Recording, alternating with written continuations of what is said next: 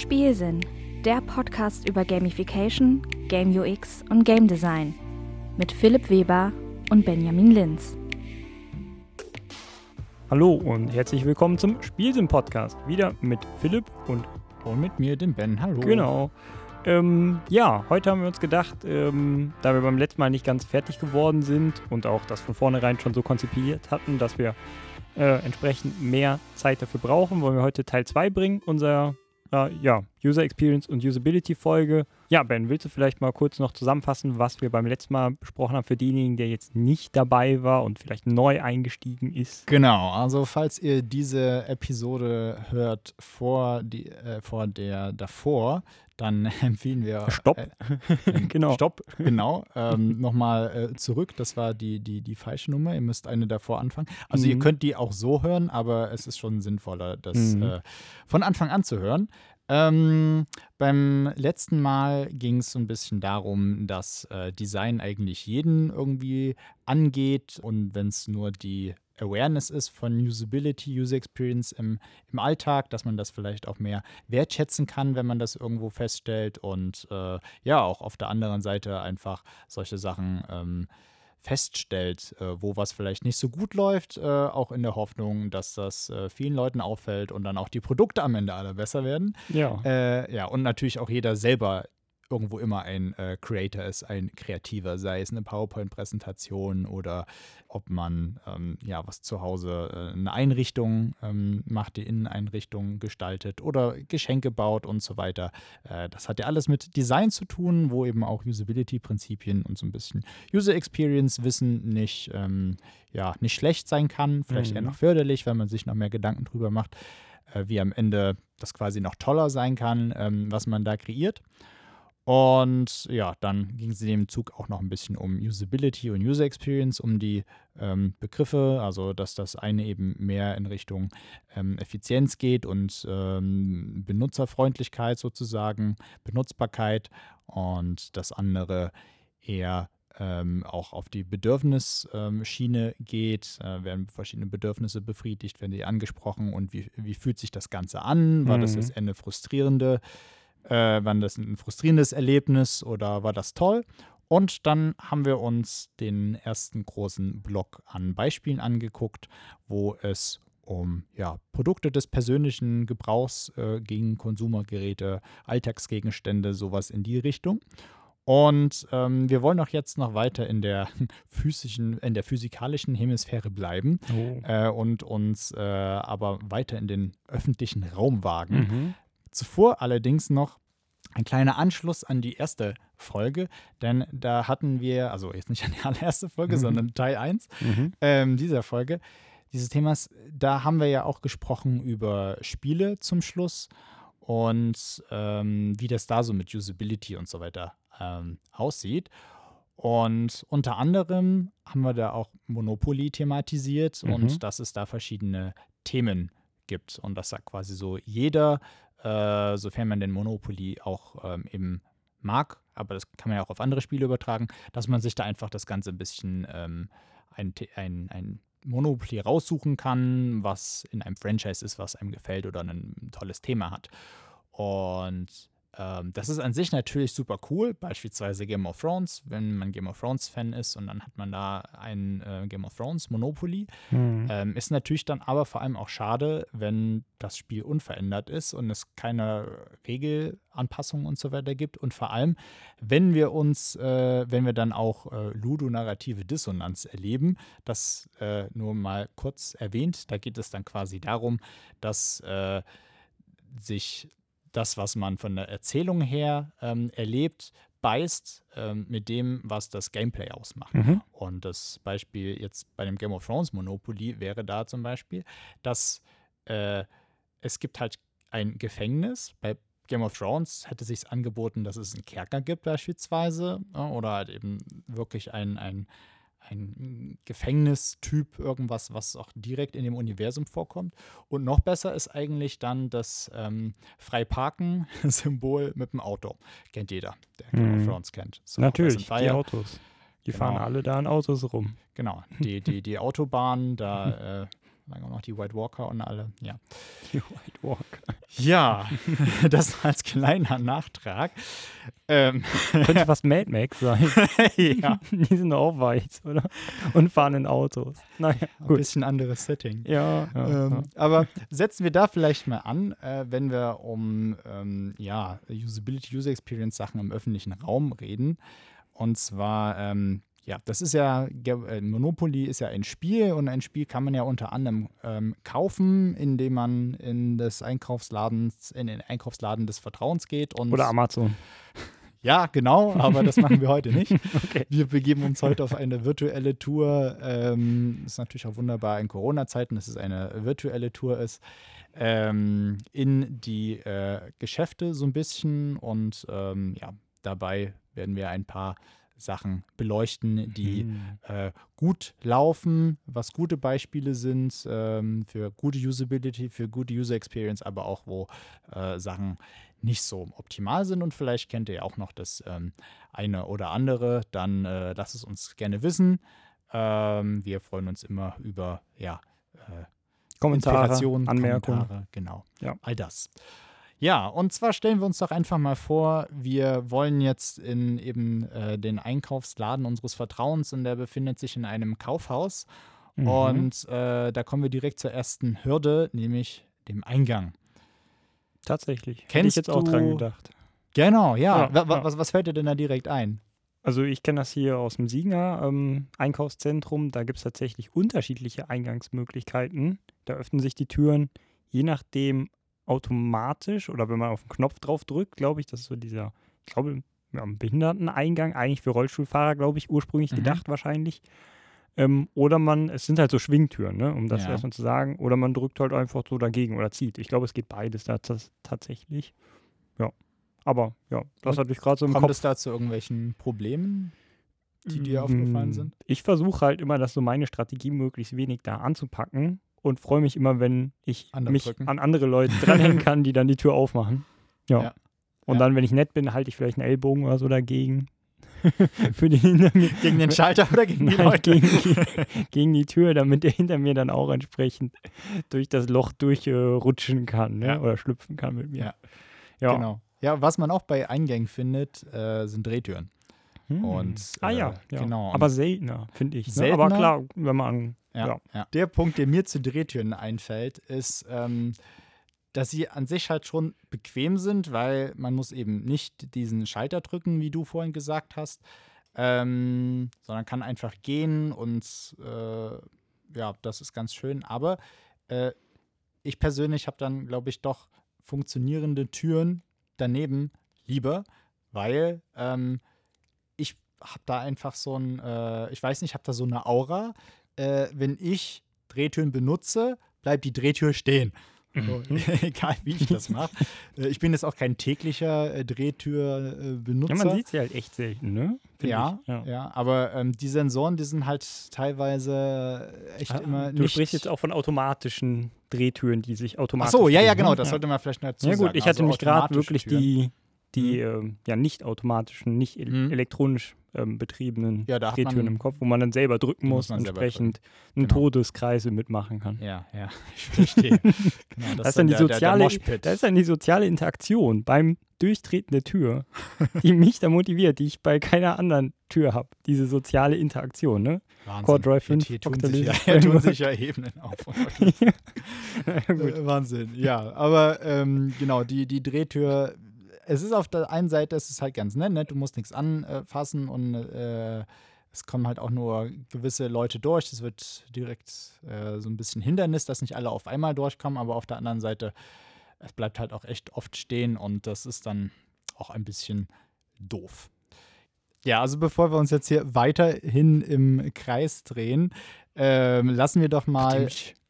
Bedimmt, genau. Lassen wir doch mal die äh, Drehtür hinter uns und äh, ja, ähm, gehen zur, äh, zum Fahrstuhl, der vor uns Oh. ist. Genau. Und ähm, der Fahrstuhl, der ist auch ganz besonders, denn bei dem Fahrstuhl sind es eigentlich zwei oder nein, sagen wir, es sind drei Fahrstuhlkabinen und man geht hin und kann bei jedem Fahrstuhl erstmal auf oben oder unten drücken. So, ne? Neben Fahrstuhl, neben jedem Fahrstuhl hast du so ein Panel, wo du nach oben oder unten fahren kannst.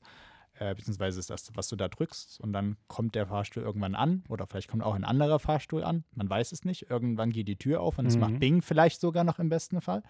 Und äh, ja, dann steht man eben eng im Fahrstuhl zusammen mit anderen Leuten. Oder dann- macht, macht die äh, vorher die Tür zu. Die auch. macht ne? vorher die Tür zu. auch witzig, wenn man in Gruppen unterwegs ist. Ich sehe schon, du hast da, du hast da echt gute, äh, interessante Gute Tricks. Erfahrungen. Genau. Äh, wunderbare Tricks. Und dann. Ähm, Spielen im Alltag ist das. Spielen im Habe ich, Alltag. hab ich gerade mal drüber nachgedacht. Habe ich auch mal ein Paper drüber gelesen. Bringe ich vielleicht demnächst mit, gerade vielleicht da Anknüpfungspunkte. Ja, vielleicht möchtest du ja auch selber ein, ein Paper schreiben. Situated and Emergent Play. Da ging es halt darum, wo man im Alltag eh schon spielt und wie man das halt durch Technik unterstützen kann. Mhm. Das wären tatsächlich jetzt so Anknüpfungspunkte, die mir jetzt so spontan kommen. Ja, Danke. das ist doch wunderbar. Super, Kommt man ja. direkt zu, zu Ja. neuen Ideen, Inspirationen. Mhm. Genau. Aber dann hast du eben bei äh, vielen äh, Fahrstühlen dann so das Problem oder gerade auch bei älteren Fahrstühlen, die halten dann vielleicht auch nochmal in Ebenen, wo du gar nicht hin willst und das zieht sich alles hin und äh, im besten Fall stehst du noch eine halbe Minute oder vielleicht nicht ganz so lang, aber halt vor diesem Fahrstuhl-Panel, ähm, vor allem wenn es vielleicht ein sehr, sehr großes Kaufhaus ist oder man denkt vielleicht auch an Hotels, wo zehn verschiedene Ebenen sind oder sowas und dann äh, kommen wir au- auch wieder auf das Mapping äh, zurück, Mhm. was wir schon bei den äh, Herdplatten eingangs äh, in der, in der äh, Folge davor äh, erwähnt haben, ähm, wo man dann gar nicht genau weiß, wo muss man dann jetzt drücken, um genau dorthin zu kommen. Da gibt es auch ein paar sehr merkwürdige äh, Beispiele, die im Netz durch die Gegend kursieren. Ne? Ja. Kennst du wahrscheinlich auch, können wir Kenn ich gerne einblenden jetzt hier wieder. Ne? Verweis auf YouTube.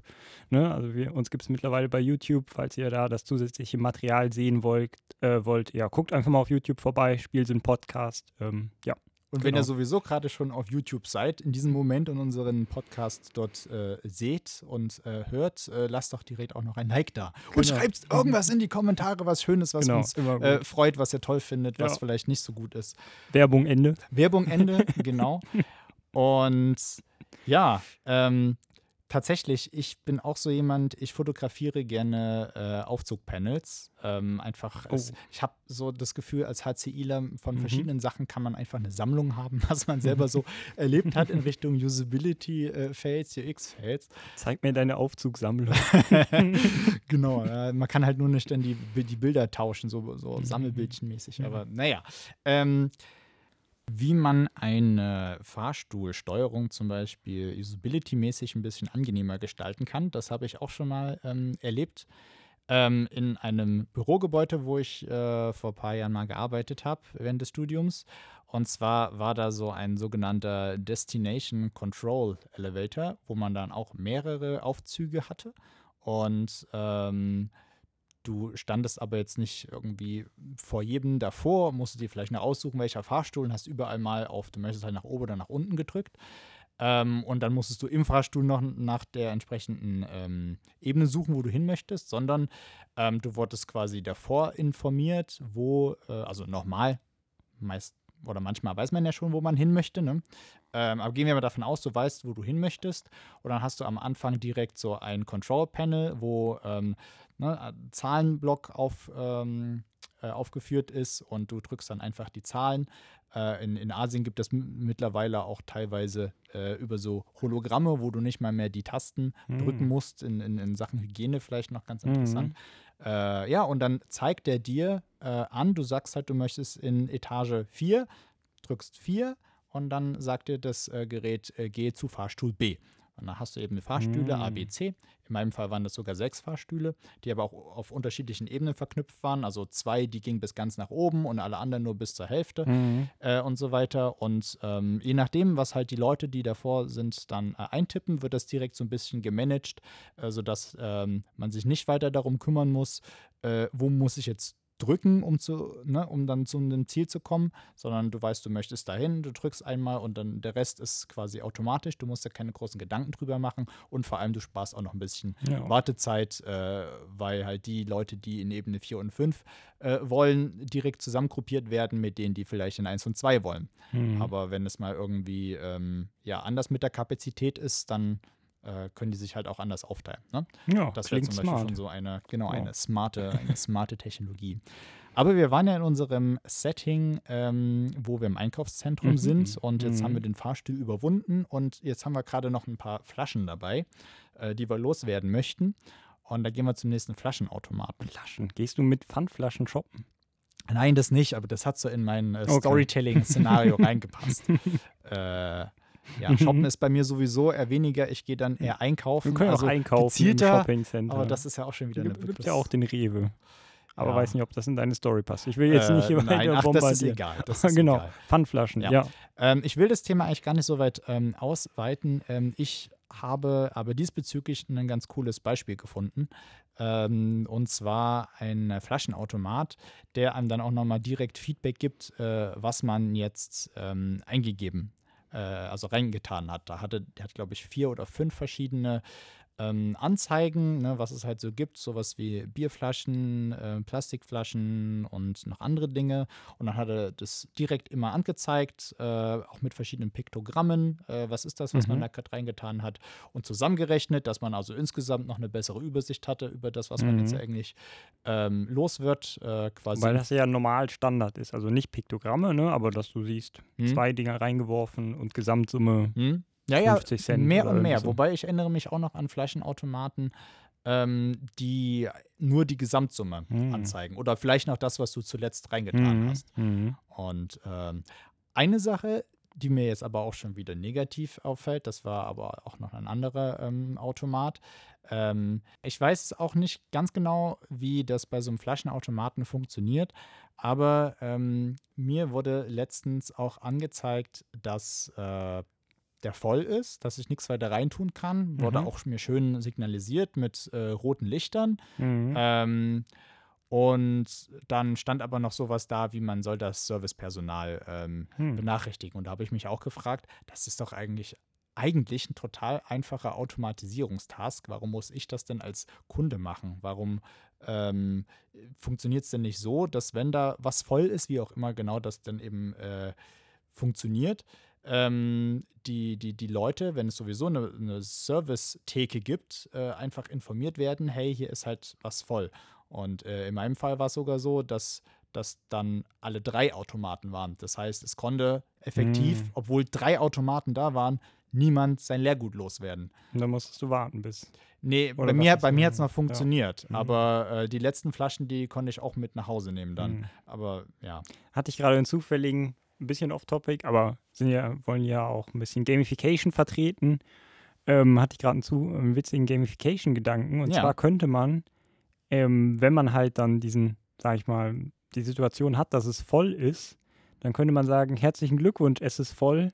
Du musst jetzt warten, hier ist eine Entschädigung dafür. So nach dem Motto, das ist ein bisschen anders framed. ja, ne? ja Nicht sagt, klar, hey, das Framing macht ne? dann. also ich weiß nicht, wahrscheinlich leuchtete alles rot und hat vielleicht noch irgendwie komisch geleuchtet Nee. und du denkst so, hm, was Eine jetzt? Sache hat grün Ja. geleuchtet. Achso, Und wo man nämlich noch die, die Kästen aufs äh, Band stellen Ja. konnte. Da war noch grün. Aber man könnte daraus so einen Gag machen. So, tada, herzlichen Glückwunsch, Ja. du bist der tausendste Nutzer. Ein bei Euro dem es heute extra Pfand. steht. Ja. Nein, tausend Flaschen Ja. wurden schon eingeworfen. Ne? So nach dem Motto, ja, nach ja. tausend Flaschen ist voll. Und dann kriegst du jetzt irgendwas als Entschädigung, dass du dafür wartest. Ne?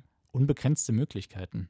Unbegrenzt. Was faszinierend. Ja. War da gerade nur so ein random Ja. Gamification-Thought. Ja. Genau, aber dann äh, ziehen wir am Flaschenautomaten vorbei und äh, kommen in das Einkaufsparadies äh, für was auch immer wir einkaufen wollen. Vielleicht ein Spiel, vielleicht auch was anderes. Ähm, und äh, stellen da dann auch schon fest, dass äh, im Vergleich zum ähm, ja, vielleicht Supermarkt, Discounter, irgendwie was nebenan, ähm, auch schon der Eingangsbereich und alles von unserem Laden äh, sehr einladend gestaltet ist. Und ähm, ja, wenn man sich vielleicht einen, einen Spieleladen auch vorstellt, ähm, dann irgendwelche Franchise-Sachen dort dekoriert sind und sowas, äh, wo man an sich natürlich schon ein viel äh, an, oder ein ganz anderes Gefühl hat beim Mhm. beim äh, Rumstöbern oder beim Einkaufen, beim Shoppen, wie auch immer, als ähm, wenn es halt wirklich sehr funktionabel ist. Also ähm, das, da macht dann natürlich dann auch die, die Deko sozusagen äh, noch einen gewissen Reiz aus. Mhm. Und ähm, ja, Ja, ja, ja. dann, ähm, ich weiß nicht, ob du das kennst, äh, mir ist es schon häufiger mal so gegangen, dass ich dann, wenn ich vor einem Produkt stehe, was ich haben möchte, ähm, meist ist das so bei äh, Obst und ähm, Gemüse, aber auch immer mal bei anderen, dass ich dann auch wieder so ein äh, Mapping-Problem habe. Mhm. Ähm, weil äh, der, Abwiegen? nee, Nee. vom, okay. von der Ware selbst und dem Preis. Also Mhm. Letztens hatte ich auch so dieses äh, Ding, da, da stand ich da, ich weiß nicht mehr, äh, was ich kaufen wollte, aber ich habe halt, ich hatte, ich sage es einfach mal, das Obst, die Obstsorte hatte ich Mhm. vor mir und ähm, das Preisschild, was dem sozusagen am nächsten war, wo ich also äh, auch von, meinen, ähm, von meiner Wahrnehmung her und Mhm. natürlich auch dem, dem, dem, dem Vorwissen, was ich aus der HCI kenne, er denken würde, das ist jetzt der Preis für das, äh, was quasi dahinter liegt. Hm. Nee, der Preis, der quasi äh, direkt nebendran unten drunter war, äh, war der Preis für das Produkt, was eine Etage unten tiefer ist. Und ich hätte jetzt quasi äh, noch ein ganzes Stück nach oben gucken müssen und halt noch suchen in, in, in so einer Leiste, äh, wo denn jetzt das Produkt ist, was ich hier jetzt vor mir Hm. habe. Und äh, ja, ich das hab fand eine ich usability-mäßig auch nicht so geil. Hab eine Lösung. Erzähl. Ein, einfach mit Folie umwickeln und einen Aufkleber drauf machen. Mit dem Preis. Voll Su gut. super nachhaltig, ne? Ja, ja, aber, Aber es ist halt besseres Mapping, ne? Aber es ja, ist besseres halt. Mapping. Aber das hast du teilweise auch bei, bei, bei anderen Artikeln, die auch schon in der Verpackung drum haben, dass man nach Preisen sucht. Und für mich Mhm. persönlich ist es auch so, äh, wenn ich ein Produkt sehe, was keinen Preis hat, ähm, habe ich auch eigentlich in den seltensten Fällen dann noch Lust, äh, jemanden vom Personal zu fragen, was es denn jetzt eigentlich kostet Mhm. oder mich dann an der Kasse überraschen zu lassen, ähm, was der Preis ist. Ja, ja. Ähm, ja, bei Obst ist es halt schwierig, ne? Also Ja. gerade da musst du halt auch Ja, mal das Sachen stimmt. abwiegen oder sowas. Und da brauchst du ja dann auch die entsprechende Nummer für. Ja. Das sieht man ja auch ähm, bei Produkten, die schon einen Aufkleber drauf haben und ein Scan-Code auf Mhm. dem Produkt auch drauf ist, dass es ähm, im Laden manchmal, gab es zumindest mal vor ein paar Jahren, ich glaube, ich erinnere mich an Ikea, da gibt es so Stellen, da kannst du es dann scannen Mhm. und dann sagt er dir den Preis dazu. Ähm, ja, war gerade nur so ein Ja, Gedanke. das ist ganz praktisch, Ne? ja. Kenne ich. da wird dir dann ein bisschen geholfen. Mhm. Ja, doch, das ist eine coole Sache. Ja. Ähm, ja. Oder was mir da auch noch einfällt, ähm, äh, früher war man ja darauf angewiesen, dass man gerade sowas wie Obst ähm, halt abwiegt, auf die Waage ähm, packt, dann halt in, in, in äh, Tüte rein und dann ein Preisetikett drauf. Und jetzt heutzutage ist es ja eigentlich schon standardmäßig so der Fall, ähm, dass die Waage direkt ähm, bei der Kasse integriert ist und dass du so gesehen ähm, Mhm. Beispielsweise, wenn du Bananen kaufst, auch äh, gar keine Tüte äh, es drum machen musst. Das ist ja sowieso auch nachhaltiger. Mhm. Und äh, klar, du hast dann nicht die Preiskontrolle, aber dahingehend ist es natürlich von der Usability, von deinem Einkauf her schon ähm, praktischer. Oder wenn du direkt so ein Schnellgerät hast und du das dann alles äh, selber, selber scannst äh, Mhm. und äh, sparst dir dann die Wartezeit. Ja, stimmt. Beim Checkout dann, ne? Ja, ja, Ja, so. ja. Mhm. Und ähm, ja, dann ist auch so eine Sache. Für mich ist das auch eher so ein Verhaltensding, aber man könnte auch mit, mit ähm, quasi Kassendesign an der, Sach an der Stelle was machen. Ähm, bei Kassen tritt das häufig auf, aber äh, eigentlich auch in, in diversen Umfeldern. Und zwar, ähm, mir, mir fällt häufig auf, ähm, Also stehen wir jetzt schon mit unserem gekauften wir stehen, Produkt genau, an der wir, Kasse. wir, wir stehen an der Um- Kasse, genau, Genau, danke. die Story weiter zu um spinnen. die Story weiter zu spinnen. Und ähm, wir wollen so schnell wie möglich jetzt auch raus, Mhm. weil äh, wir wollen nachher noch ins Kino und ähm, Mhm. ist schon ein bisschen Zeitdruck, zu lange rumgestöbert. Es war einfach so toll in dem Laden. Und ähm, ja, es ist aber dann leider so, dass sich vor äh, jeder Kasse dann die, äh, die Leute äh, anstellen und man halt selber dann schon wieder überlegen muss, wo bin ich denn schneller? Mhm. Und, ähm, oh ja, das ist auch mal ein gutes Spiel. genau. Schönes Also es, es, Wahrscheinlichkeitsspiel. es, es gibt Leute, die, die, die haben da auch Spaß da mal sehr dran, drauf. vorstellen. Ja. ja. Also Ja. Spaß ist was anderes, aber man guckt halt schon drauf. Guckt so, okay, war das jetzt die richtige Entscheidung so im Nachhinein? ja, vielleicht ist es ja so eine Challenge. Diesmal Ja. schaffe ich die richtige ähm, Kasse. Ja, man versucht auch Patterns irgendwie so rauszulesen. Ja. Liegt es an der Kassiererin, liegt es an den Personen? Ja. Ne? Ja, ich habe mal gehört, äh, es, es äh, liegt wohl maßgeblich daran, wie viele Personen es sind, weil für jede Person muss ein neuer Zahlvorgang gestartet werden.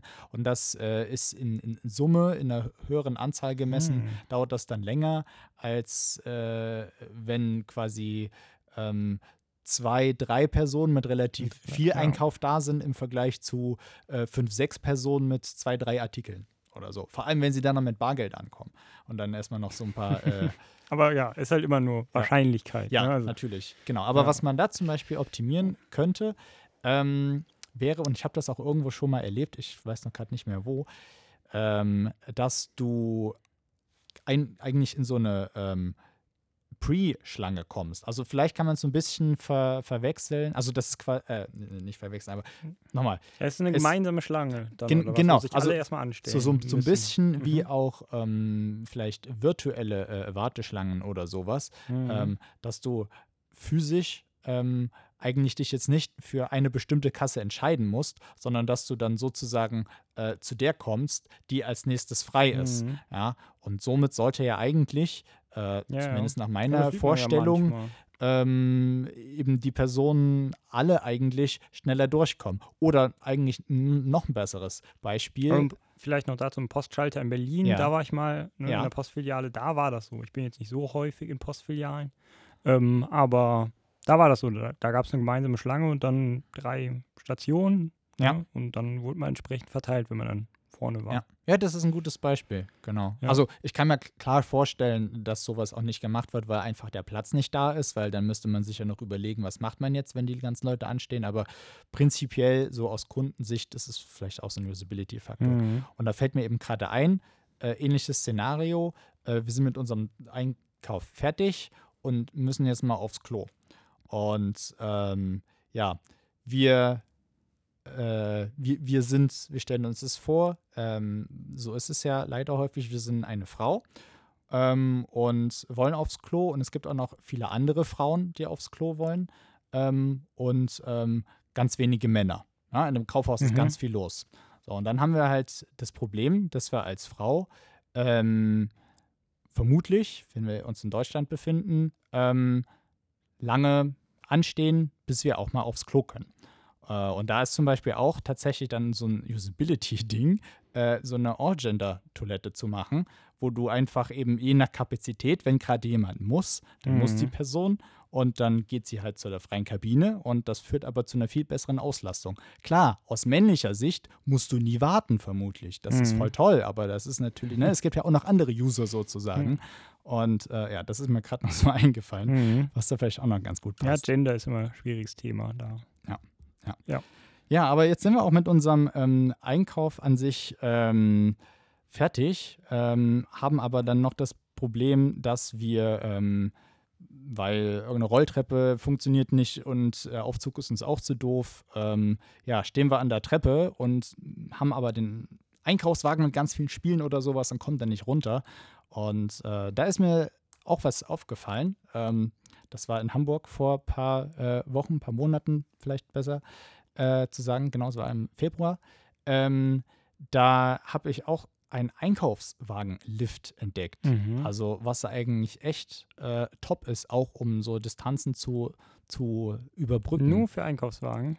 Oder wie? Ähm, Hast du den da reingegeben und ja, ich, ich glaube, du konntest dich, nein, ich, ich weiß es leider nicht Okay, mehr ganz genau, ob du, ob, ob du ja, ja. nee, nee, ich, ich Ja. hatte keinen Einkaufswagen dabei, aber äh, ich fand das so cool, dass das einfach äh, irgendwie mal, mal jemand macht. Mhm. Ähm, weil, also es war, in dem Fall war wirklich das Bedürfnis da, wo ich das ähm, erlebt habe, weil es war ein Geschäft, also du musstest nicht aus dem Geschäft raus, aber es war wirklich ein großer Distanzunterschied, äh, Höhenunterschied. Du hättest dann natürlich auch einen Aufzug auf, äh, reinbauen können, aber die Mhm. haben sich dafür entschieden, eben so einen Einkaufswagenlift zu äh, äh, machen. Äh, eine Rolltreppe beispielsweise nimmt ja auch viel mehr Platz ein. Ne? Ja. Also kannst du auch eine Rolltreppe mit, äh, mit Einkaufswagen nutzen, aber ähm, ja, das fand ich ganz cool und ja, wollte ich einfach Mhm. auch mal Mhm. nennen an so Sachen, die man noch äh, User Experience mäßig äh, im Alltag machen kann. Mhm. Ja, aber äh, jetzt sind wir dann auch fertig mit unserem Einkauf Fertig. und äh, wollen äh, noch ins Kino, hatte ich ja schon Mhm. ähm, erwähnt. Und ähm, ja, wir haben gerade noch die, die, die Möglichkeit, uns zu entscheiden, nehmen wir äh, Öffi oder ähm, lassen wir uns vom, von einem Freund abholen oder Freundin, die sowieso mit wollen und mit dem Auto unterwegs sind. Und dann wer werfen wir erstmal den Blick auf die Öffis. Und ähm, ja, im Endeffekt äh, verpasst man aber genau gerade die Bahn ähm, oder den Bus, den man äh, nehmen wollte. Natürlich. Ähm, natürlich, wie das halt immer so ist, weil äh, manchmal leider die Leute auch nicht, also die, die ähm, Fahrzeugführenden sozusagen nicht auf einen warten. Ähm, kommt ja auch Oder man selber hat einfach Pech. Oder man selber hat einfach Pech, genau. Immer. Und ähm, da anschließend habe ich äh, auch eine richtig coole Erfahrung gemacht in Schweden. Ähm, als ich in Schweden war, ist mir nämlich aufgefallen, dass im äh, Nahverkehr, und das ist egal, ob das äh, bei, äh, in großen Städten ist oder in, in, in kleineren, ähm, da steht halt oben im, in dem Display, wo sonst immer so drin steht, auch die, die Linienanzeige und wohin es fährt, Mhm. steht halt auch einfach äh, Sekunden genau da, wann das Ding losfährt. Das heißt, äh, da kann man selber schon gut äh, kalkulieren, schaffe ich das jetzt noch, muss ich rennen Mhm. ähm, und ähm, kann halt so vermeiden, dass man bis dahin halt rennt Mhm. oder sich beeilt und dann fährt das Gefährt doch ohne einen los. Vielleicht auch, Mhm. weil man nicht gesehen wurde und als äh, die Leute schon hinterm Zeitplan sind oder sowas. Ja, ja. Gründe sein. Ja, genau. cool. Das fand ich auch noch ganz genau. cool. Ja. Und ja, aber es ist dann Wenn das dann auch wirklich stimmt, ja, ja, weiß ich ja Doch, ich habe es äh, so äh, erlebt tatsächlich, dass äh, auf die Sekunde genau, also, äh, im Bus konnte ich es nicht mehr genau sehen, nicht. Mhm. aber ich bin so äh, zehn Sekunden vorher mal eingestiegen und habe mal im Kopf mitgezählt Mhm. und tatsächlich so auf null ging das äh, Ding los. Das war sehr Ja, interessant. Cool. Oder vielleicht wurde es auch von innen angezeigt und zu dem Zeitpunkt wurde der Motor gestartet. Ich weiß es nicht Mhm. mehr genau. Aber ähm, genau, die, die Wahl ist dann jetzt doch in unserem kleinen Szenario auf äh, das Auto gefallen. Und Nicht Fahrrad. Gab's nicht. das Fahrrad äh, gab es nicht, weil ähm, es, Ist kaputt gerade. Ist gerade kaputt. Wir wissen nicht, wie man die Schaltung bedient. Genau. Wissen, wissen wir einfach nicht. Das, äh, ähm, Genau, genau der ein oder andere wird sich vielleicht erinnern. Ja. Und dann sind wir auch schon beim Kino angekommen und haben aber ähm, das Problem äh, Schilder. In Deutschland gibt es vor allem viele Schilder und ähm, auch viele auf einem Ort. Und Mhm. manchmal hat man so das Gefühl, die widersprechen sich vielleicht ein bisschen oder was wollen mir die Schilder halt genau sagen? Also Verkehrsschilder. jetzt, Verkehrsschilder, ne? Ja. genau. Und äh, ja, das ist einfach so ein Punkt, den wollte ich generell nochmal ansprechen. Also ähm, das, das Schilderdesign, gut, man macht ja auch, ähm, wenn man jetzt selber so ein Gefährt führt, macht man auch dementsprechend einen Fahrzeugschein dafür. Aber ähm, so usability-mäßig sind einige Schilder echt ein bisschen ähm, doof, ohne da Mhm. jetzt genauer drauf eingehen zu wollen. Ähm, aber ein, ein Beispiel vielleicht möchte ich da doch noch nennen, wo ich selber auch immer wieder Probleme hatte und ähm, das eine Weile gedauert hat, ehe ich das mal gecheckt habe oder vielleicht auch nicht. Wir werden es gleich sehen, wenn ich es erkläre. Und zwar dieses Schild, ähm, wo du nicht halten und nicht parken darfst. Mhm. Und da ist dann ein Pfeil drauf. Und der Mhm. Pfeil, der zeigt nach links oder nach rechts. Weißt du, was das bedeutet? Mm, Dass man da nicht parken soll. Oder? Richtig, richtig. Genau. Also im Endeffekt soll aber dieser Pfeil Ja, anzeigen, meinst. wo Ja, man ja. nicht zeigt. Äh, nicht halten äh, soll und, und parken Mhm. soll. Also quasi vor dem Schild oder hinter dem Schild. Ähm, aber dieser Pfeil, der zeigt halt nach links auf die andere Straßenseite Ja, ja. oder rechts m, diese Straßenseite. Ne? Also da Ist hätte ich es so intuitiver intuitiv, gefunden, ja, wenn der quasi nach oben oder nach unten zeigt, weil man sowas halt eher mit ähm, nach vorne und nach zurück ähm, ja, Aber viel ist halt echt so, glaube ich, auch mm, so Sachen Tradition oder Gewohnheiten. sowas, ne? Gewohnheit und so. Und dann ist halt schwierig, wenn man jetzt die Schilder ändern würde für die ganzen Leute, die jetzt schon ja klar. 40 Jahre lang Auto fahren, die sagen dann so, warum? Ja, klar. Das, das ist natürlich aber, ein komplett äh, ein, Ja, ein, ja. ein Problem, was man so jetzt nicht lösen kann. Eben dafür müsstest du vielleicht deinen eigenen Staat gründen und ein eigenes Verkehrssystem und wir machen das jetzt hier und da. Das kann man in Ja. Spielen vielleicht mal ausprobieren. Oh, das wäre mal witzig. Ähm, ja, keine Ahnung. Oh, das wäre auch ein schönes Studiendesign.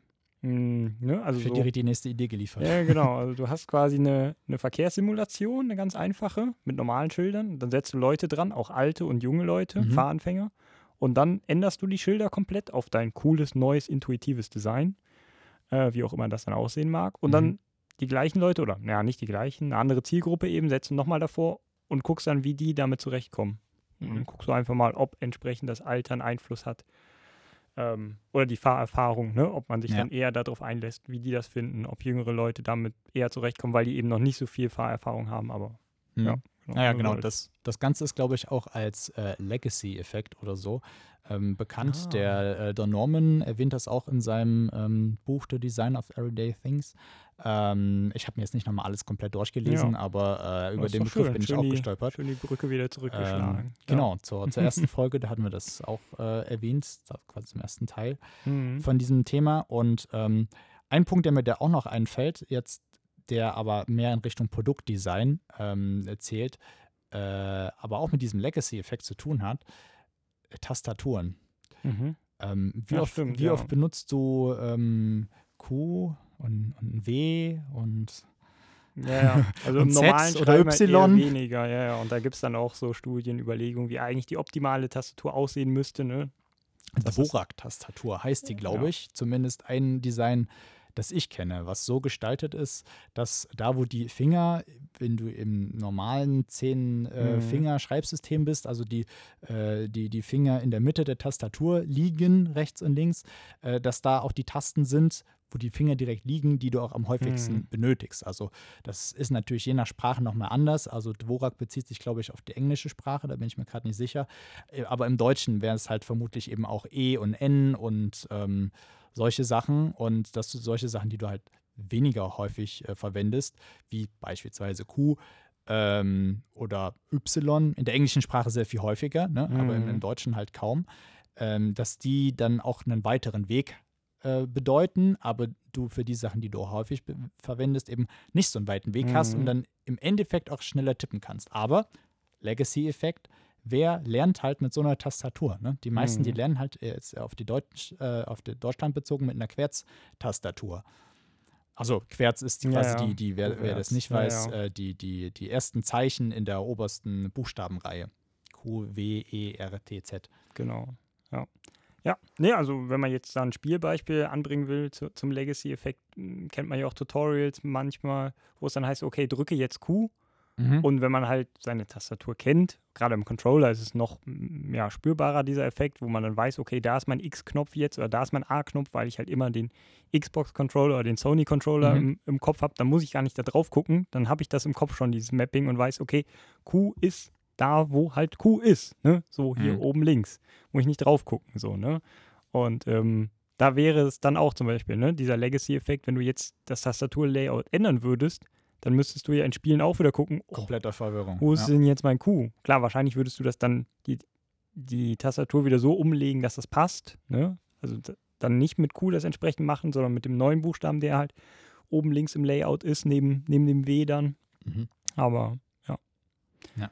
War nur so der Gedanke jetzt gerade auch Genau, auf ja. Spiele nochmal bezogen. Ja, ne, ich äh, bringe das äh, Szenario auch ähm, gleich zum Abschluss, denn Oh. wir sind jetzt. Habe Äh, ich vorgegriffen. ähm, nein, nee, alles gut. Alles Okay. gut. Äh, wir wir ähm, waren ja auf dem Weg zum Kino, sind da jetzt Mhm. auch äh, angelangt und ähm, ja, ich bin ja Kinogänger und es gibt ja so einige Sachen, äh, die ich an Kino mag und aber auch manche, die ich äh, äh, nicht mag, je nachdem, wie man halt Kino handhabt. Und eine dieser Sachen ist, wenn man ähm, das Ticket, was man bekommt, Mhm. das tolle Ki Kinoticket, Mhm. eigentlich ein Kassenzettel ist. Vielleicht hast du Mhm. das auch schon mal erlebt. Nee. Äh, es gibt ja so ein Zu so paar Kinos gehe ich nicht. Ja, kann ich verstehen. Ähm, aber sowas gibt es ja dann auch, ne? wo dann Mhm. ähm, die gar nicht so schön sind ähm, oder irgendwelche ähm, Abreißkarten. Natürlich, es ist am Ende ist es eine Budgetfrage, wie viel möchte man ausgeben, aber wie wir auch schon in Folge 3 erwähnt haben, ähm, es ist auch immer so ein bisschen so ein, so ein, so ein Mindset. Ne? Was möchte ich ähm, meinen äh, Kunden, meinen Kunden bieten? Mhm. Und vor allem bei so einer Sache wie Kino, was äh, eine Freizeitaktivität ist, wo die Experience eine ganz, gro gro ganz große Rolle spielt, weil ich kann halt auch zu Hause Filme gucken. Mhm. Äh, klar gibt es noch so ein paar Randfaktoren, aber ne, im Kino, da gehst du hin, weil du die Experience möchtest. Und Ja. da äh, sollten eigentlich dann auch möglichst viele Sachen sein, die halt so gestaltet sind, so designt sind, dass sie eben dein Erlebnis unterstützen. Und da Mhm. gibt es sicher auch noch ein paar andere ähm, Sachen, aber auf die will ich jetzt nicht weiter äh, eingehen, denn äh, wir haben auch noch ähm, andere Ja. Themen. Aber abschließend dann noch ähm, der Punkt, wenn du nach deinem Kinobesuch, ähm, wir erinnern uns, wir waren mit dem Auto unterwegs und wir müssen jetzt aber noch mal tanken. Es ist schon spät abends mittlerweile, was noch immer spät ist, aber äh, die äh, regulären Tankstellen haben zu und man Mhm. muss zu einer Selbstbedienungstankstelle. Ähm, und wo es also jetzt quasi keine Kasse gibt, zu der dann man dann geht und dann sagt, ich war an Tanksäule so und so, sondern Ja. man muss das alles selber machen. Hast du schon mal sowas gemacht? Tatsächlich habe ich das noch nicht gemacht. Nö, ich bin halt nicht so der Autofahrer allgemein und äh, ja, deshalb muss ich da ein bisschen passen. Aber ich könnte mir vorstellen, man braucht auf jeden Fall eine Kreditkarte dafür Mhm. oder irgendeine Bankkarte und dann fährt man da hin und dann tankt man. Ah, nee, wahrscheinlich. Oh, ja, nee, keine Ahnung. Erzähl mir, wie es geht. Hast du sowas schon mal gemacht? Ja, genau. Ich Okay. habe das, äh, also einmal hatte ich das auch, als ich äh, in Schweden mit ein paar Leuten unterwegs war, auch schon mal gemacht, aber irgendwie habe ich mir das ni offensichtlich nicht gemerkt, wie das ging. Wenn du nicht selber der Äh, Fahrer bist. ne, Ja, ja, genau, da genau. Das, das war das Ding. Äh, nein, mir, mir ist das nämlich auch ähm, äh, vor ein paar Monaten passiert, ähm, wo ich mal an so einer Tankstelle stand. Und ähm, mir war auch klar, ja, ich brauche irgendwie Kreditkarte und so weiter. Aber ähm, und das ist halt gerade wieder so ein Automatendesign, wo es halt auch immer viele, viele Sachen gibt, wo man sich dann denkt, ach, sag doch mal bitte ganz genau, was passiert jetzt hier, wie und so weiter. Und naja, jedenfalls, äh, dort war auch aufgezeichnet, was in welcher Reihenfolge wie passiert. Aber so ein paar Sachen haben dann mich doch noch verwirrt, weil Mhm. ähm, das erste äh, mit, was dieser Automat wollte, war, dass ich angebe, ähm, für wie viel Geld ich tanken möchte. Mhm. So, wo ich mir dann so gedacht habe, äh, Du willst ja, Liter also ich, ich will, Geld, genau, ne? ich hab, bin jetzt nicht mit der Vorstellung, bin nicht mit der Vorstellung rangegangen, ich möchte jetzt für 80 Euro tanken, Mhm. äh, sondern mal gucken, was der Tank hergibt. Ja, das, das sehe ich auch nicht. Also Ja. vielleicht da auch der Bezug zu K-UX, äh, Usability, dass du ja auch jetzt nicht genau weißt, wie viel Liter müssen da Mhm. denn jetzt noch rein, wie viel sind schon drin oder so. Zumindest nicht bei allen Autos. Es gibt bestimmt Also gibt- Autos, die gibt auch bestimmt, gibt bestimmt. aber wahrscheinlich nicht. Ja, nicht die, die ich bisher Ja, gefahren ja. bin. Ähm, ja, und dann, dann war halt der Fall so, dass ich ähm, die Kreditkarte eingegeben habe und sollte den Betrag eingeben und dann bestätigen, ja. Und es war ähm, halt keinerlei Informationen, die mir irgendwie sagt, warum die das jetzt brauchen, wie das funktioniert. Und ähm, im Endeffekt war es wohl der Betrag, den es ähm, maximal abbucht. Ja? Also das heißt, wenn du eigentlich nur für 20 Euro tanken möchtest, aber in deinen äh, Tank passt halt für 50 Euro rein, Mhm. dass er nach 20 Euro dann aufhört. Ah, aber das ja. wurde in keinster Weise kommuniziert. Und für mich hat sich das, auch wenn ich dem System an sich vertraut habe, schon so angefühlt, äh, wie ja, ich, es gebe ich ja irgendwie einen Betrag ein, so 80 Euro, und dann sind die 80 Euro vielleicht weg, ohne dass ich was Ja, getankt ja. habe oder was, ne? Und ähm, ja, das, das war so eine Sache, wo auch die ähm, Men Menüführung alles andere als direkt intuitiv war. Vor allem Mhm. stand dann auch noch was da, ähm, halt Zahlungen abgebrochen oder irgendwas, wo auch so ein häufiges ähm, Problem kam, äh, unzureichende Fehlermeldung, die man halt nicht wirklich sagt, was ist denn jetzt das Problem oder was wurde versucht, woran ist es gescheitert, wie kann ich es besser machen. Ja? Mhm. Also müssen ja jetzt, muss ja kein Dreizeiler sein, aber sowas, was man halt versteht, ohne Mhm. großartig drüber nachzudenken. Und äh, ja, auf der anderen Seite fand ich es dann aber auch praktisch, ähm, wie das halt auch immer mal so ist, dass man vergisst, auf welcher Seite der Tankdeckel ist. Es gibt ja, glaube ich, Anzeigen, die einem das dann äh, äh, sagen im Auto. Ähm, aber ich stand natürlich auch mit der falschen Seite da. Aber immerhin, Punkt Usability, war der Tankrüssel, der Schlauch, lang genug. Ja. Ja. Ähm, wo ich mir da auch gedacht habe, naja, gut, das äh, Mhm. ist ja dann auch noch. Ähm, Aber da würde sich auch so ein Erklärvideo ganz gut anbieten, ne? wenn man jetzt ein Würde bisschen sich super anbieten, denkt. ja. Ne? So ein kurzes, 30-sekündiges, optionales Erklärvideo, was man anklicken kann. So, hey, zum Ja. ersten Mal hier, klick mich. Ja. Und dann wird vielleicht so eine re reale Person wie du dann gefilmt, schön zusammengeschnitten, Text noch dazu geschnitten. genau. Sollte die grö gröbsten Ängste und Probleme dann nehmen. Ne? Ja, das äh, waren jetzt dann doch ganz schön viele Beispiele und auch länger, als ich es äh, wie immer mir gedacht habe. ähm, aber zum, zum Schluss äh, oder quasi als vorletzten Punkt möchte ich schon auch noch ein bisschen auf ähm, digitale Sachen eingehen, Mhm. also Usability und User Experience im digitalen Bereich. Da können wir auch ein bisschen schneller durchgehen. Mhm. Ähm, kennt man vielleicht auch schneller mal von Ja. der eigenen Nutzung. Oder haben wir nochmal in einer anderen Folge drin? Oder haben wir noch mal in einer anderen ne? äh, Folge, ja. genau, also wenn euch das interessiert, können wir da auch noch ein bisschen genauer drauf eingehen. Äh, vielleicht direkt fangen wir mit Thema Tanken an. Ähm, bei, ähm, bei Navigationen, ja, also Hm. speziell zum Beispiel bei, bei Google Maps, ähm, da kannst du ja auch sagen, du möchtest jetzt tanken entlang der Strecke und dann sucht er dir irgendeine raus.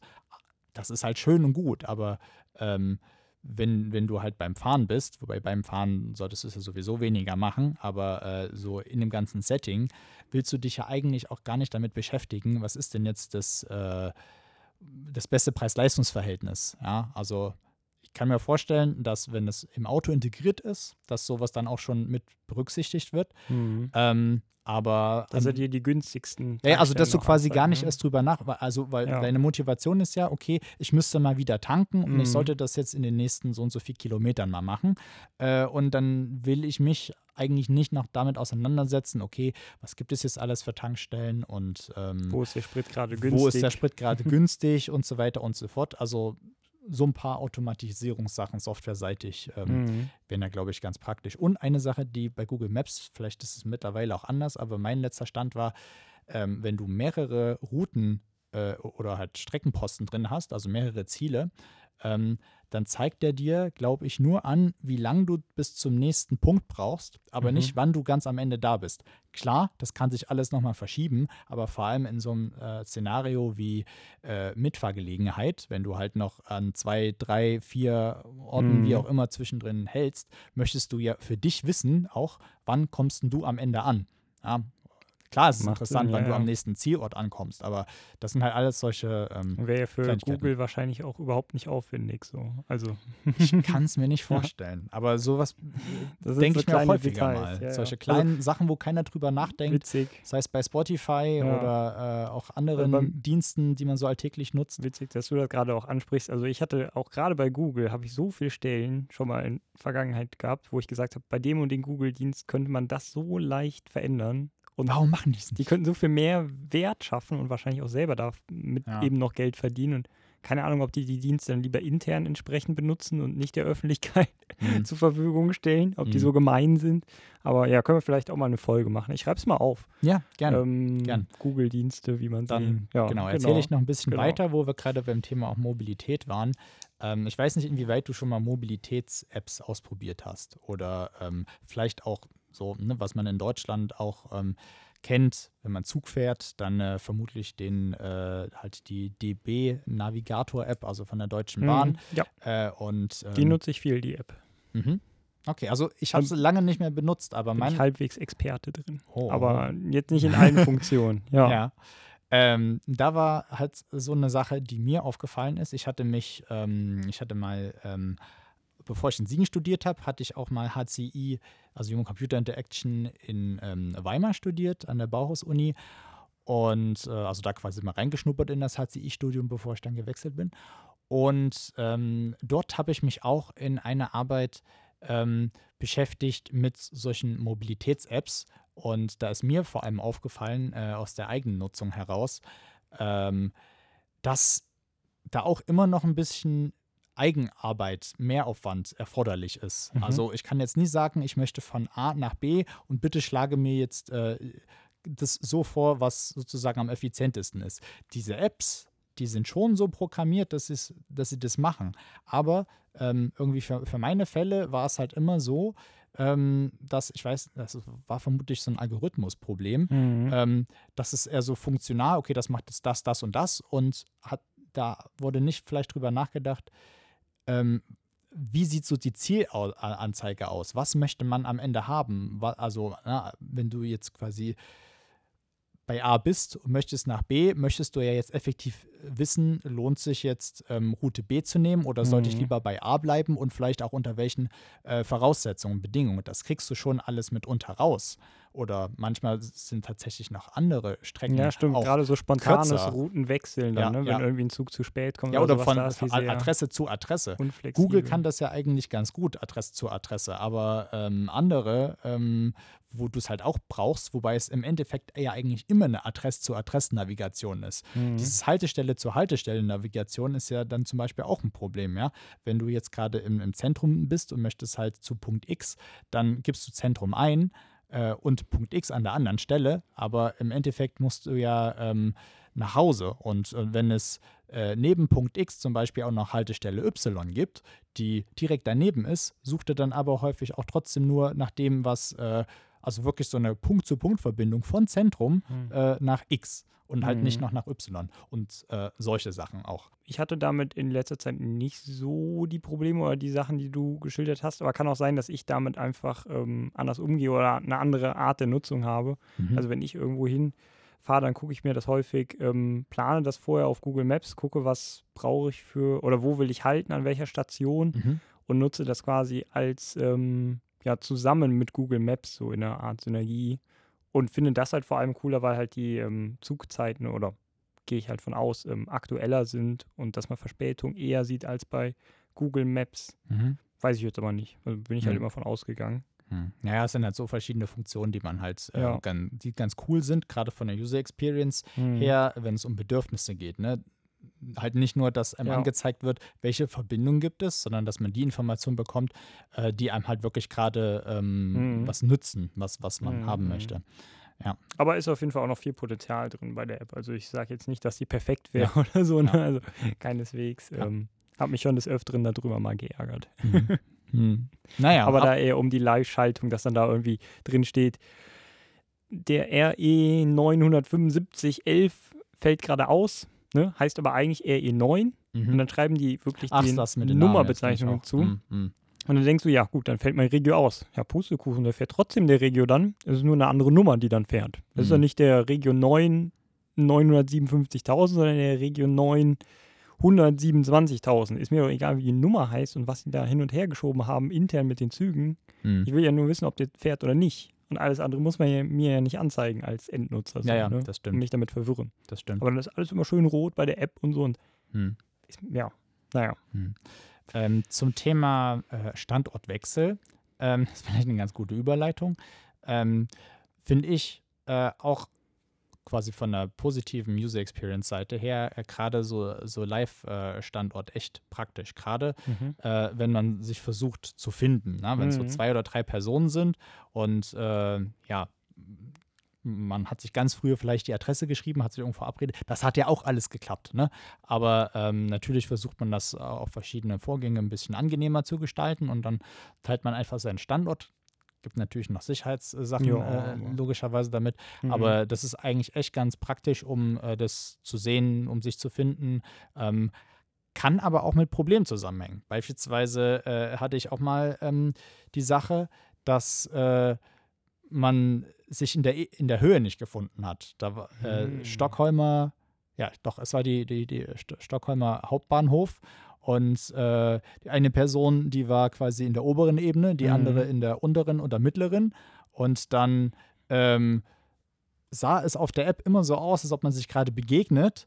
Und man hat den anderen aber nicht Mhm. gesehen. Mhm. Und ähm, im Endeffekt war es halt so, dass man in einer anderen Etage war, aber irgendwie hat man das halt nicht gecheckt. Ja, also Aber Höhe, gut, ja. Höhe wird bei so GPS-Sachen echt selten angezeigt, so die ich jetzt im Kopf habe, ne, um sich zu Mhm. finden. Ja, vielleicht braucht man dafür dann auch schon wirklich was, was auf diese Nutzung ausgelegt ist. Und wenn Mhm. man beispielsweise WhatsApp nimmt, es ist ja eigentlich Messenger. Messenger, ne, man ähm, Ja, schreibt ja. sich halt Nachrichten und so weiter. Man darf da nicht zu viel von erwarten. Ja, ja. ja. Und äh, da vielleicht auch an der Stelle, Thema Messenger, noch so ein Punkt, der beispielsweise, glaube ich, bei Telegram funktioniert, aber da bin ich mir auch gerade nicht sicher.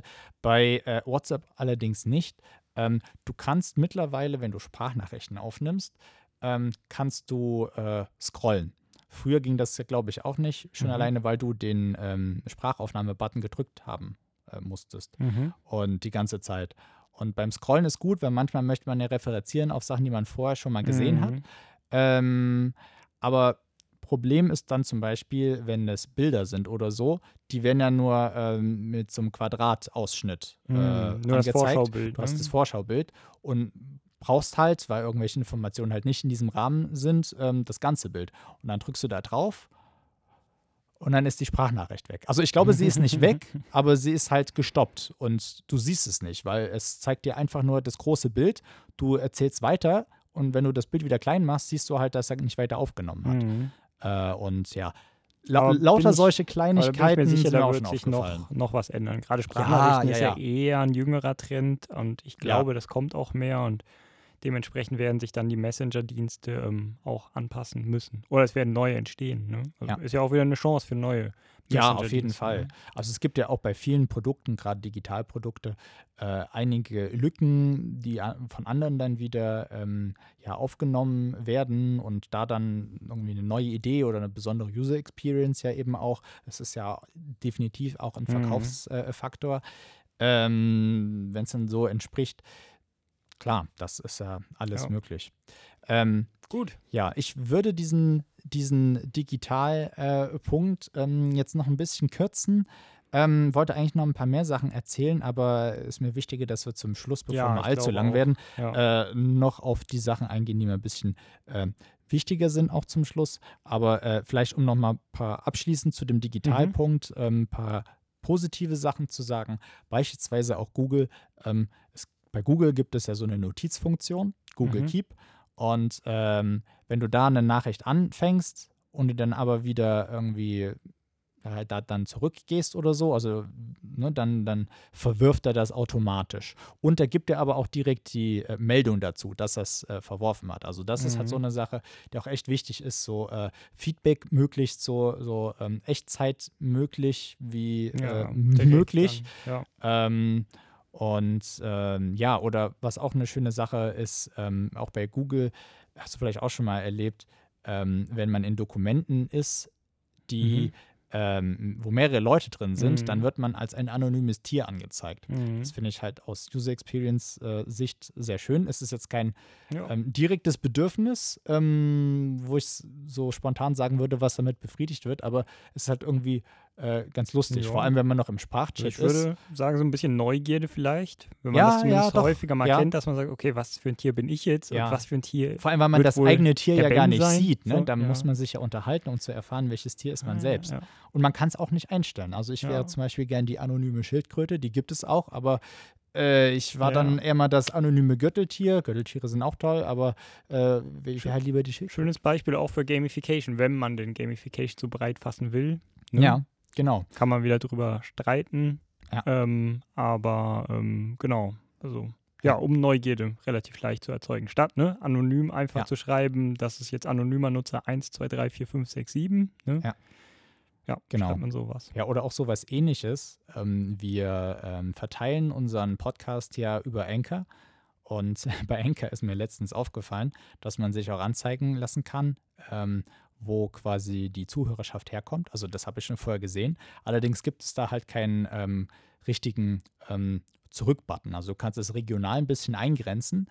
Und das Positive ist aber, wenn du den Zurück-Button findest, sozusagen, äh, dann äh, zoomt er noch ein Stück raus und dann sagt er so, äh, Erde, 100 Prozent. Und dann zeigt er noch die gesagt, ganzen ja, ja, Planeten ja. an, die du zwar nicht auswählen kannst, aber irgendwie ist es ganz witzig. Noch nicht. Noch nicht, genau. Ja. Also vielleicht haben wir auch bald Mars. Ja. Genau, also das sind so, so ähm, kleine User Experience Sachen, wo man sich, glaube ich, ganz gut freuen kann, wenn die ähm, stattfinden ähm, im, im, im Alltag. Ja, cool. Und äh, beispielsweise auch Discord ist ein schönes Beispiel, wie man neue Features erklärt oder wie das generell gestaltet ist, finde ich persönlich Mhm. sehr ähm, ansprechend. Kann man ja auch mit zum Messaging benutzen ähm, und halt Videoübertragung, Sprachübertragungen. Ja. Ähm, da äh, sind halt immer sehr, sehr, sehr schöne Texte und die Gestaltung ist halt sehr ansprechend und nicht so formal Mhm. gemacht. Und ja, auf solche Sachen kommt es dann eben unter anderem mit ähm, drauf an. Ja, ähm, Wer ist das? Nein. nein, There's nein, more. nein, there, there, there's more. ähm, ich bin am kürzen, aber there's still more. ähm, zum Beispiel, ähm, wenn wir, ich hatte ja vorhin schon mal von Warteschlangen gesprochen und jetzt sind wir auch gerade bei diesem so Positive UX, was kann man noch machen? Ähm, ein ganz banales Beispiel. Ähm, wenn du in der Warteschlange stehst, ist es ja erstmal nervig. Ne? Weil du kannst ja jetzt nichts machen. Du musst ja irgendwie eine andere Hauptbeschäftigung suchen. Also muss man nicht. Man kann auch ein bisschen in der Gegend rumgucken, aber in dem Fall ist das in der Gegend rumgucken die Hauptbeschäftigung. Mhm. Und ähm, es gibt beispielsweise äh, Freizeitparks, die bieten virtuelles Warteschlangen äh, stehen an. Ja, Mhm. da sagt man halt, okay, man möchte in die und die Attraktion. Und dann steht man virtuell in der Schlange. Man bekommt eine Benachrichtigung, wenn man dran ist. Mhm. Aber man äh, muss quasi physisch nicht die ganze Zeit dort stehen. Kann was anderes machen. Genau. Ja, Und daran cool. anknüpfend, wenn man aber mal dort äh, physisch stehen muss, dann wäre es natürlich super, äh, wenn es quasi nicht nur als Warteschlange designt ist, die dafür da ist, dass man halt so lange wartet, bis man dran ist, Mhm. sondern wenn sogar das Warten selbst zu einem Erlebnis wird. Mhm. Ähm, da möchte ich als Beispiel, könnt ihr selber vielleicht mal gucken. Also ich habe mal ein Paper gelesen, ganz aktuell. Hast du mal was ich weiß nicht, gelesen? ich dir davon wahrscheinlich noch nicht. Also Erzählt gibt's hast ein nicht. aktuelles, gibt es ein aktuelles Kai-Paper sogar Mhm. von der Kai 2020. Also ganz aktuell, ähm, ja, ich habe das jetzt nicht mega im Kopf. Ich habe es, wie gesagt, nur mal überflogen oder beziehungsweise gelesen, aber da ging es halt darum, dass man, ich glaube, es war sogar ein Augmented Reality Game in der Warteschlange spielen kann bei Freizeitparks. Und abgekürzt, also jetzt mal alle Findings zusammen, die haben das dann Mhm. auch getestet, evaluiert, pipapo, haben die dann gesagt, dass das die Wartezeit deutlich verkürzt hat. Also die gefühlte Wartezeit, ne, also im Mhm. Flow Mhm. vergeht halt die Zeit schneller, als wenn man nicht im Flow ist. Und in diesem Flow-Zustand, den die mit dem Spiel erzeugen konnten, hat sich, glaube ich, die Wartezeit ja, deutlich verkürzt. Ich äh, müsste jetzt lügen, Mhm. habe die Zahlen nicht ganz im Kopf, aber irgendwie dreifach so schnell oder sowas oder dreimal kürzer wurde die Zeit wahrgenommen Mhm. oder auf jeden Fall. Also war enorm viel. Also Mhm. mindestens halbiert die Krass, Zeit. Und, ja, das ist ähm, Wahnsinn. ja. Ich habe das auch schon mal ähm, erlebt. Ich konnte es allerdings nicht so wirklich ausprobieren, weil ähm, äh, ich, mein Akku, der geht ja auch immer notorisch vom Handy sehr schnell äh, runter, gerade weil ich auch viel fotografiere und so. Und ähm, dann wollte ich quasi nicht noch mehr den Akku äh, belasten, indem ich Mhm. mir noch die App runterlade und die spiele. Ich habe es mal ausprobiert bei der äh, Helix im äh, Liseberry in äh, Göteborg. Mhm. Ähm, das ist echt ganz, ganz cool, auch so ein bisschen im, im Setting äh, der ganzen Bahn. Wa- Was mir halt noch eingefallen ist, ähm, beispielsweise der Europapark, der hat das äh, sehr cool umgesetzt. Ähm, so eigentlich das beste Beispiel, was ich je äh, erlebt habe. Ähm, und zwar ähm, Wodan heißt das. Äh, das ist eine Holzachterbahn. Und Ah die, ja, bin die ich sogar auch schon mal gefahren. schon? Also ich war im Europapark, genau. Ah ja, ich wusste cool. jetzt nicht genau die Namen Ja. zu der Bahn, aber die Holzachterbahn bin ich gefahren. Ja, cool. Ja. Äh, ich ich fasse es vielleicht mal kurz zusammen. Mhm. Da ist es halt so, dass du nicht einfach nur in der Warteschlange stehst, sondern du erlebst in der Warteschlange noch eine eigene ähm, Geschichte. Also du bist erst in so einem, also es spielt in so einem Wikinger-Setting und ähm, oder wi- nordische Mythologie trifft es vielleicht besser und am, am Anfang äh, ist man, äh, läuft man eher an so ähm, ja, heißen, heißen Quellen vorbei, die dann quasi dampfen äh, und, und fackeln und es kommt zusätzlich noch atmosphärische Musik dazu und ähm, irgendwann betritt man dann so ähm, quasi das, das Innere des Wartebereiches, also ein Haus. Und ähm, ja, durchläuft dann so verschiedene Bereiche, die es in der nordischen Mythologie gibt. Also man ist in verschiedenen Welten äh, und sieht dann entsprechende äh, Figuren, die vielleicht auch miteinander sprechen. Äh, oder dann kommt vielleicht nochmal Nebel aus der Mhm. Wand. Es wird einem eine Geschichte erzählt, Proje Projektionen finden statt oder ähm, vielleicht ähm, wackelt auch mal der Boden oder halt äh, von der Seite irgendwie sowas, ähm, wo du dann auf jeden Fall beim ersten Mal das wirklich cool findest, weil immer ist irgendwie was Neues und die Zeit vergeht damit auch schon äh, Mhm. relativ. Aber äh, das ist jetzt ja schnell. eher nur, oder eher in Anführungsstrichen nur so Theming, wenig Ja, ja, genau. Interaktion jetzt, ne? Äh, ja, das stimmt. Ja. Aber das wollte ich Ja. nur noch mal quasi so als Anregung geben. Ne? Es gibt Mhm. halt die Warteschlange generell, wo du physisch warten musst. Dann gibt es vielleicht eine virtuelle Warteschlange, wo du also das Warten selbst irgendwie effizienter gestalten kannst. Oder du ähm, wertest äh, diesen Warteprozess, und das ist sicherlich auch noch auf andere Sachen übertragbar, äh, eben mit äh, Experience ähm, Mhm. auf. Oder ich glaube, ein Quizspiel war da beispielsweise auch noch nebenbei. Mhm. Das wäre dann noch so ein interaktiver Faktor. Ja, also ich kann das Paper auf jeden Fall mal verlinken, das Ja. Kai-Paper, wer da Interesse hat, ähm, ja, kann einfach mal reingucken. Ähm, ja, das war auf jeden Fall, über QR-Codes konnte man das irgendwie einscannen und dann konnte man da über AR, ich glaube sogar auch mit der Gruppe dann wirklich, war auch soziale Interaktion mit dabei, Mhm. dann entsprechend irgendwie Sachen abschießen, war irgendwie so ein Mhm. Shooter oder sowas mit Mhm. irgendeinem Bossgegner auch und ähm, ja. Verstehe. Ja, dann als äh, vorletzter Punkt, der wirklich äh, jetzt auch nicht so äh, lang sein soll, sondern eher, ähm, eher ein bisschen Ausblick geben soll auf das, was noch im Podcast kommt. Ähm, wir hatten ja in äh, quasi Teil 1 unserer Usability UX-Besprechung im Alltag ähm, uns auch mal kurz die Spiele angeguckt, analoge Spiele. Und ähm, genauso möchte ich jetzt noch äh, kurz einen Blick werfen auf die äh, digitalen Spiele. Ähm, und ähm, ja, was da zum Beispiel so Sachen sind, die äh, vielleicht auch mehr aus Usability-Bereich kommend ähm, gut sind oder eben ähm, nicht so gut. Aber das Ganze soll alles nur ein bisschen anteasern, denn auf solche Themen äh, wird es auf jeden Fall in Zukunft noch sehr viel detaillierter ähm, gehen. Und ähm, ja, da vielleicht direkt die Frage an dich. Ähm, fällt dir spontan irgendein Spiel ein, ähm, was dich frustriert hat? Oder sagen wir vielleicht eher bestimmte Spielelemente, Teilaspekte von einem Spiel, was du zu Usability zuordnen Zur würdest? Usability. Oder vielleicht ja. auch andersrum, wo dich was genau richtig begeistert Mhm. hat? Also ich muss jetzt spontan auf jeden Fall erstmal so an Menüführung denken. Mhm, nicht, ja, guter- sowas- guter ja. Punkt. Also das wäre auf jeden Fall was. Ich müsste jetzt halt überlegen, wo mir die Menüführung oder die Inventar ist ja auch immer so eine Sache bei Rollenspielen, unübersichtliches Inventar, dass man viel rumräumen muss, Ja. weil die Items vielleicht schlecht sortiert sind. Ja, da ist halt immer die Frage, ob das die UI dafür verantwortlich ist oder ob das Spieldesign dann dafür verantwortlich ist, wenn man halt eben 1000 Items hat. Ne? Ja. Wenn es halt viele Drops gibt. Ob, Ja. ob man nicht sagt, okay, man reduziert vielleicht eher die Drops. Also ich habe jetzt konkret im Kopf, war das Nio, kennt bestimmt nicht jeder, ist so ein mh, schon Souls-like eher, also ein Spiel, was sich an den Dark Souls-Spielen orientiert, ein schweres Rollenspiel, wo man aber relativ viel Loot bekommt, was untypisch ist für ein Dark Souls. Da kriegt man fast gar kein Loot und bei Nio bekommt man ganz viel und ich habe da echt immer Also Belohnungen viel, quasi, genau, die Loot, man sammeln kann. Waffen, sonst Ja. was. Da droppt halt dann ein Monster irgendwie sieben Items. Und Mhm. dann, ja, wenn du so einen normalen Durchlauf hast, so 20, 30 Minuten tötest du halt irgendwie, sagen wir, 50 Monster und dann hast du halt 50 mal, ja, mindestens fünf Items Mhm. oder sowas, 250 Items nach 20 Minuten, die halt irgendwie sinnvoll gesichtet werden müssen. Wenn du halt so ein Typ bist und sagst, okay, ich will halt das optimale Gear, also die optimalen Waffen und Rüstung ähm, tragen und ja, keine Ahnung. Das wäre jetzt so ein Beispiel, da habe ich halt viel Zeit im Menü tatsächlich verbracht und jetzt letztens kam Neo 2 raus und da habe ich in Kritiken, ich habe es noch nicht gespielt, aber auch wieder das gehört, ähm, dass halt, ja, dass man viel mit dem Menü ja, jetzt nicht zu kämpfen hat, aber man verbringt halt einfach verdammt viel Zeit da drin Mhm. und vielleicht könnte man das irgendwie optimieren, aber Mhm. ich wäre eher so drauf dann da. Also es hängt halt zusammen. Ist vielleicht ein schönes Beispiel, dass man nicht alles über UI lösen kann.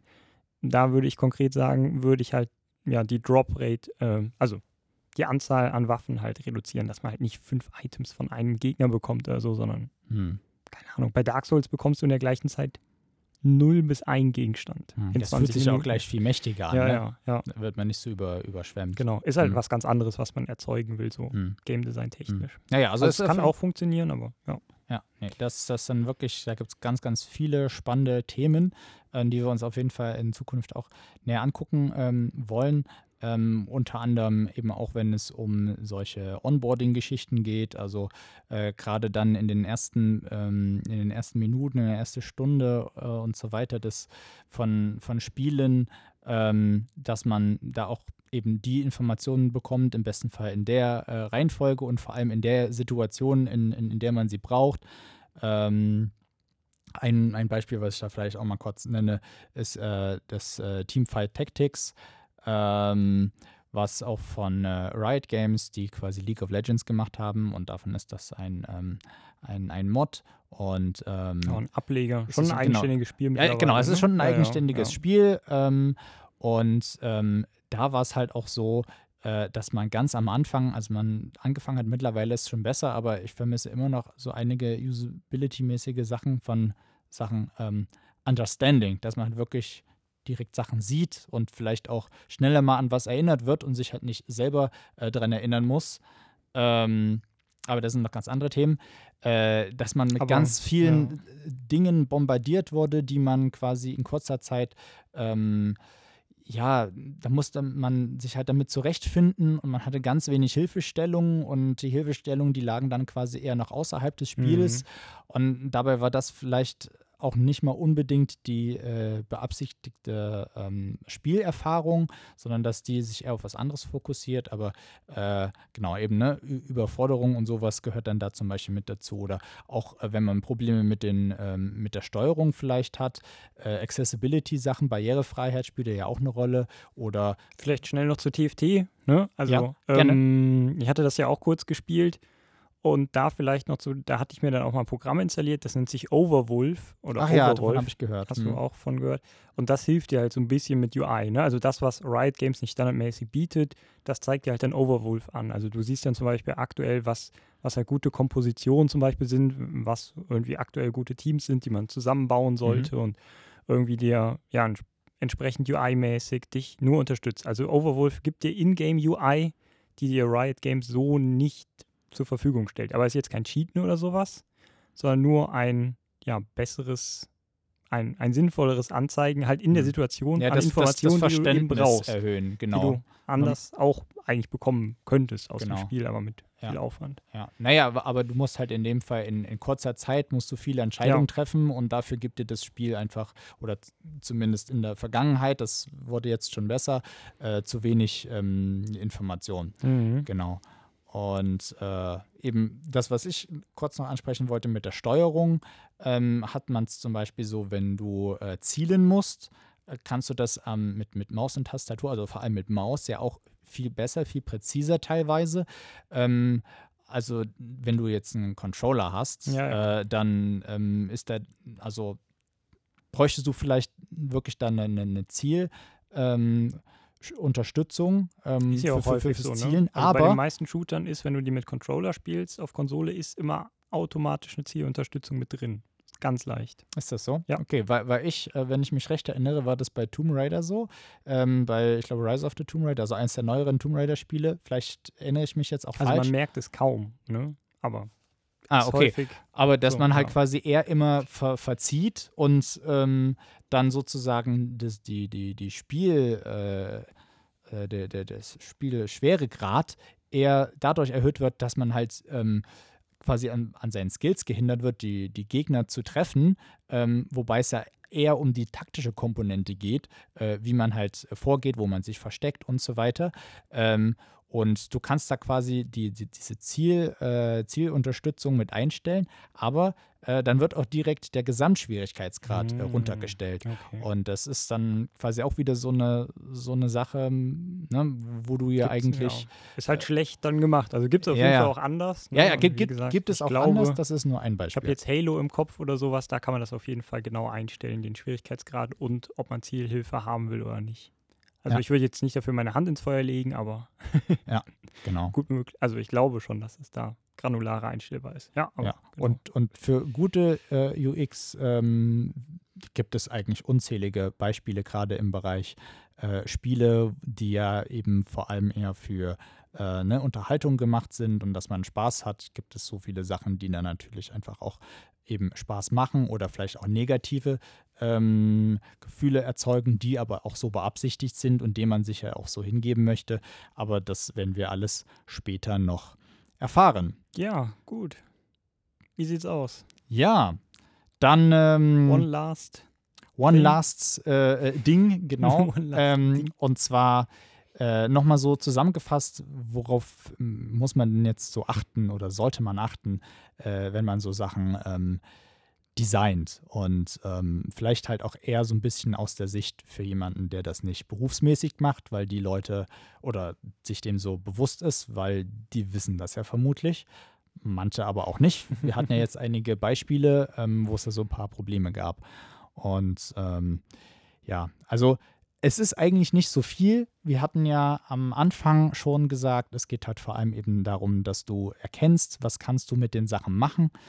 Ähm, ne, diese Punkt Discoverability ähm, und ähm, dass es sich dann im besten Fall auch eben so verhält, äh, wie du es dir vorstellst. Mhm. Das, das- war mein Beispiel aus dem ersten, aus der genau. ersten Folge, aus dem Teil 1 hiervon mit dem roten Knopf. Ne? Genau, Um genau. So als Gedankenstütze. Genau, und dass man ähm, sich dann im besten Fall auch einfach in die Person reinversetzt oder in die, in die Zielgruppe, für, für die man irgendwas macht oder ne, generell sich so ein bisschen vielleicht auch beliest, was sind vielleicht so verhaltenspsychologische ähm, Sachen, wie man äh, reagiert oder welche besonderen Bedürfnisse sind dann noch an. Ne? Also ne, stellt euch das einfach vor, so verschiedene Beispiele, die wir besprochen haben. Ne? Man steht vorm Automaten und denkt sich dann so, äh, ne, also so nach mhm. dem Motto, don't make me think, ähm, lass mich so wenig wie möglich Aufwand äh, haben für das, was ich hier machen möchte, was ich machen kann.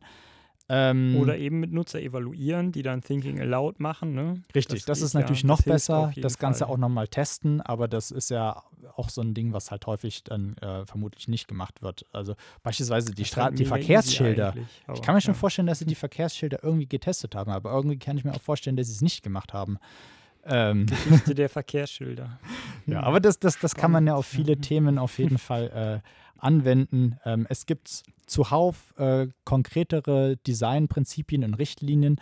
Äh, da gehen wir jetzt nicht drauf äh, ein, aber wenn euch das interessiert, ähm, fragt uns gern. Wir können, uns, wir können ja, euch auch es, noch was es äh, verlinken. Vor, es macht vor allem, finde ich, ein bisschen Sinn, wenn das dann konkreter wird. Ne? Ja, also wenn ja, man genau. jetzt sagt, hier so ist ein schwierig. Paper zum Beispiel oder hier sind Paper zu User Experience Guidelines für Conversational Agents. Also wie mhm. schafft man es, ne, dass Sprachassistenten und Chatbots entsprechend gut gestaltet sind? Oder wie sehen User Experience Guidelines aus für Augmented Reality, wenn man halt ja, Sachen mit Augmented Reality benutzen will. Ja. Und dann sind wir bei der HCI und wenn ihr euch für sowas interessiert, ähm, ja. Können wir das Studium sehr empfehlen? Erstens? Genau, kann ich auch nur HCI empfehlen und die äh, wissenschaftliche Karriere dann da weiter. So, ne? Aber ja, genau. genau. Aber ansonsten einfach versuchen, auch Missverständnisse ähm, vorzubeugen. Und es geht echt viel ums Verständnis, äh, wenn es am Verständnis hapert, äh, also wie irgendwie was funktionieren kann, was man machen kann, wenn man irgendwie auch, wenn äh, Symbole nicht eindeutig sind oder äh, halt Sachen äh, aneinander sind, die eigentlich nichts miteinander zu tun haben, also von der Nähe her und so weiter und so fort, dann äh, braucht man meist schon gar nicht über solche Sachen wie Effizienz oder ähm, halt User Experience reden, weil dann gibt es halt schon ein Problem im Grundverständnis. Und genau, in diesem Sinne, ja. äh, äh in den meisten Fällen äh, liegt es am Produkt, nicht an euch. Manchmal liegt es auch dann trotzdem an einem selbst.